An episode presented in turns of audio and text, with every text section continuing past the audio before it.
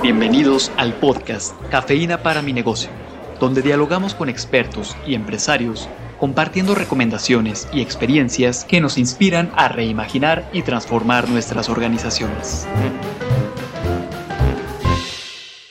Bienvenidos a un episodio más de Cafeína para mi negocio. Es un placer escucharnos y platicar en este espacio grabando desde el ITESO. Bienvenida Carla, ¿cómo estás? Rafa, ¿cómo estás? Te tengo una pregunta y ante eso tenemos un buen invitado. Vivimos en tiempos inciertos y muy cambiantes. ¿Cómo podríamos vivir bien ante un mundo incierto? Y para eso tenemos a Ramón Murillo, que nos estará dando algunas ideas sobre cómo responder esta pregunta. Bienvenido Ramón a Cafeína para mi negocio. Es un gusto tenerte por aquí. El gusto es mío, Carla. Gracias, Rafael, por tenerme aquí.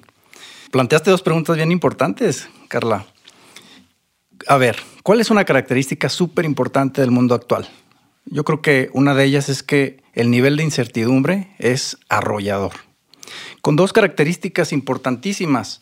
La magnitud del cambio que estamos viviendo es exponencial y la velocidad del cambio nos arrolla todo el tiempo. No alcanzamos a agarrarnos del tren cuando ya se nos fue y cuando nos subimos ya volvió a cambiar el tren.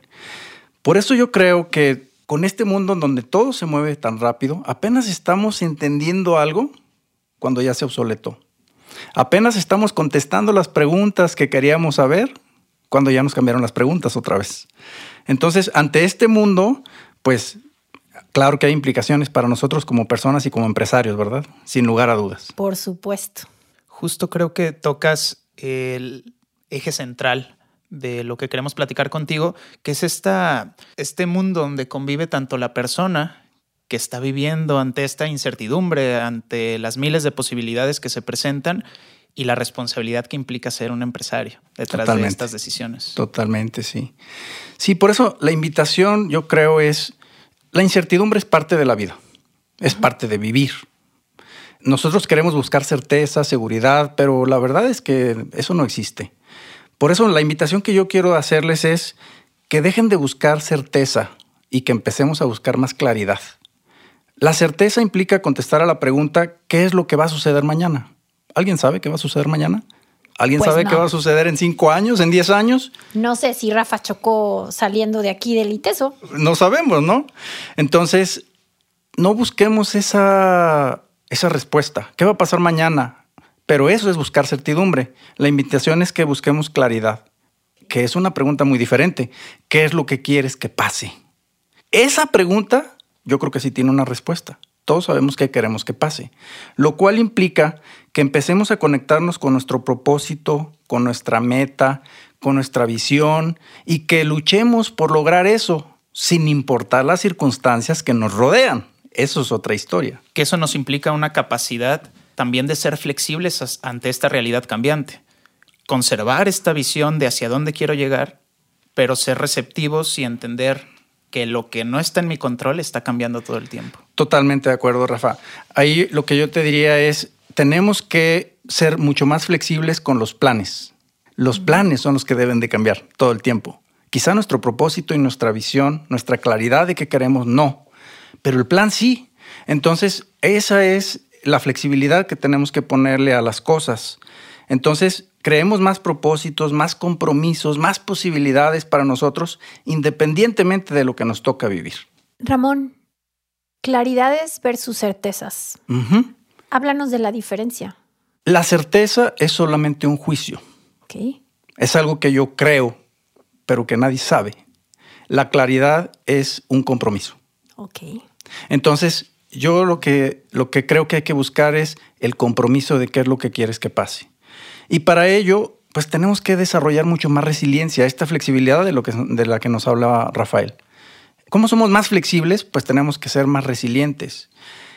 Es decir, tenemos que desarrollar una capacidad de sobreponernos cada vez de que enfrentamos un momento crítico, cada vez de que hay una adversidad. ¿Cómo nos sobreponemos?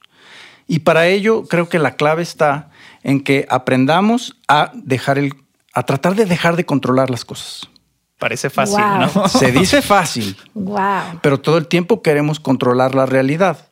Claro. Yo creo que algo que realmente estoy convencido, algo que realmente nos va a ayudar a vivir bien en este mundo, es aceptar profundamente que lo que nos pasa tiene una razón de ser y simplemente sucede. No podemos luchar con eso. Así es, así, así son las cosas.